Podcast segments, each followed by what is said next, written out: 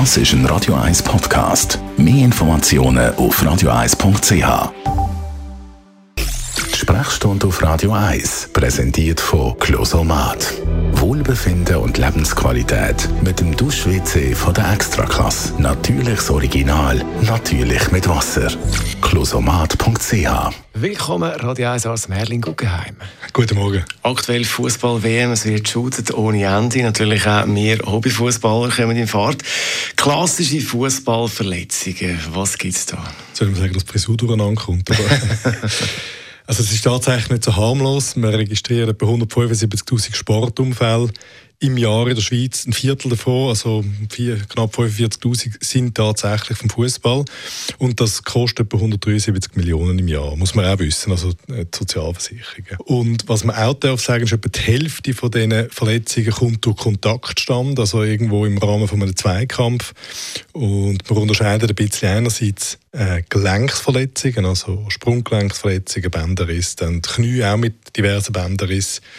Und dann für die Hobbyfußballer ein bisschen relevanter, die, die sich überschätzen, ähm, muskuläre Probleme. Die Leisten ist da etwas sehr Häufiges, vor allem die, die unaufgewärmt oder rundfit grätschen, oder, dass man sich da etwas antut. Und zuletzt, nicht selten, gibt es Schulterverletzungen, wenn man irgendwie in einem Zweikampf aus der Luft stürzt oder umkrempelt, auf die Schulter geht, die kann aushängen, da kann man sich Schultergelenk, Bänder verletzen.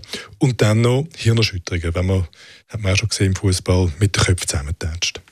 Was muss ich jetzt beachten als Hobbyfußballer? Also ich nehme an, viele gehen da eben völlig unaufgewärmt in die ganze Geschichte hinein. Fußball ist ein Kampfballspiel und irgendwann über, überholen oder übermannen einen die Emotionen und dann will man im, im üblichen Trott und Tempo will man äh, Einsatz leisten und er hat aber die körperlichen Voraussetzungen nicht mehr ganz. Man ist insgesamt nicht fit genug, man ist nicht aufgewärmt genug. Sollte man eigentlich, ich sage jetzt, einen Fitnesszustand anpassen. Was vor kurzem auch wieder mal ein Thema war, sind die O-Beine. Die, die vielen jungen Jahre Fußball spielen, haben später O-Beine. Stimmt das? Das ist korrekt. Es gibt eine Studie von der Ludwig-Maximilians-Universität in München, die haben das vermessen und tatsächlich haben äh, Leute, die schon im, von Kindsbeinen an Fußball spielen, mehr Abstand zwischen den Knieinnenseiten.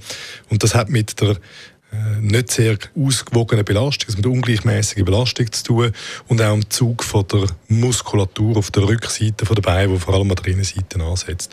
Und das führt insgesamt dann zu einer äh, Verkürzung und zu O-Bein und langfristig auch durch unterschiedliche Belastung im Kniegelenk zu einer einseitigen früheren Arthrose.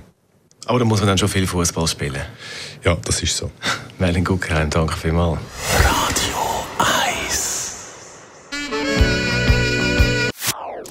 Das ist ein Radio 1 Podcast. Mehr Informationen auf radio1.ch.